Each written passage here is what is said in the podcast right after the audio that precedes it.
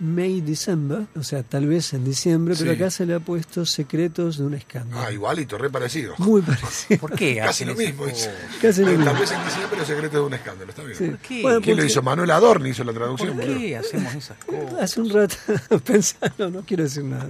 Se trata de un caso ligeramente, está basado en un caso real de una mujer Inspirado en llamada una historia real. Mary Kate Letourneau, que era maestra en una secundaria, había un menor de 13 años y los encontraron teniendo sexo. Oh, no me dejes esa historia. Esa es la historia. Me Quedó embarazada, tuvo un hijo en la cárcel. Historia rarísima. Rarísima, y luego. Se ella salir- embarazada de esa relación Esa- con un chico de 13 años Y luego hicieron Y una ella de familia. 30. Exactamente, 36 tenía. y va presa, va presa. embarazada. Embarazada.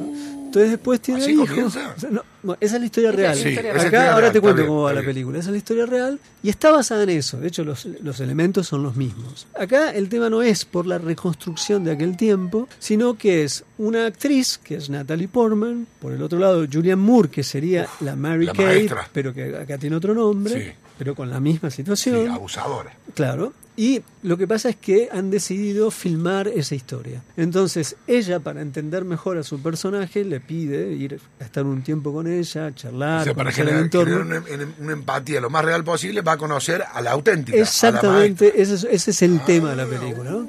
Bueno, entonces ese es el, el- el mundillo que está allí. Es, es una película por momentos desgarradora por la fragilidad de todos los personajes, excepto quizás el de Natalie Portman, que es tampoco más, o sea, es mucho más calculadora, pero los que viven en esa familia, Sí. pues además son, hay Y la hijos- maestra está con el, con el alumno Claro, adulto. sigue estando con el alumno que es de origen coreano-americano, es otro, otro punto más en, la cuestión, y que además, antes de, de estar con este pibe joven, o este adolescente, ella ya estaba casada y tenía hijos. Con alguien de su edad, digamos, con alguien- hay momentos que están los hijos de antes, los hijos de ahora, todos como que más o menos, entre comillas, están para bien. vos, Woody Allen, esa no la vio ni No, la vio, no, no.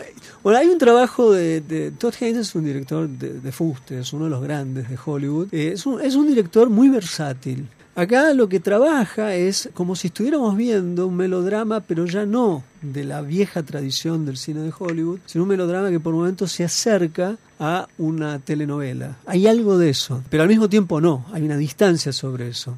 Y lo que vas viendo es lo intrincado que son esos vínculos, los secretos en ese sentido, más que nada son cosas que los propios personajes no pueden ni siquiera pensar de sí mismos y que lógicamente tras la presencia de Natalie Portman, que es la actriz que lo va a interpretar al personaje de Julianne Moore, las preguntas encienden cuestiones y las cosas que a veces encienden son muy dramáticas. Yo creo que es una gran película para El entender. pibe no se fue de viaje de estudio porque se fue de luna miel, digamos. Claro, también. este, hay algo que me parece que es estamos frente al inicio de algo que hoy ya es eh, ubicuo en todas nuestras prácticas, que es la idea de la vida como un espectáculo. En aquellos tiempos todavía había una cierta distancia entre, digamos, ¿El caso real de qué época es? es del 70 y... No, el algo. caso real es del 96. ¿El caso real 96? Ah, disculpa. Exacto. Del 96. Bueno, eso pensé que era. Bien. Bueno, la, la película está, está en ese tiempo, en 1995, de hecho empieza, o 96 será. Eh, ahí hay un corrimiento quizás, pero es esa década. Pero ya se estaba afianzando esta idea de mostrar las vidas ordinarias como vidas espectaculares o vidas que son posibles objetos del espectáculo. Recién empezaba la prensa amarilla, ir a los canales de televisión y hablar, ese tipo de cosas. Y acá se trata de una serie sobre ese tipo de experiencia. Hoy estamos en, un- en una nueva era para mí de esa forma de exposición constante de la vida propia, pero creo que ahí está como un poco la genealogía de las criaturas del espectáculo.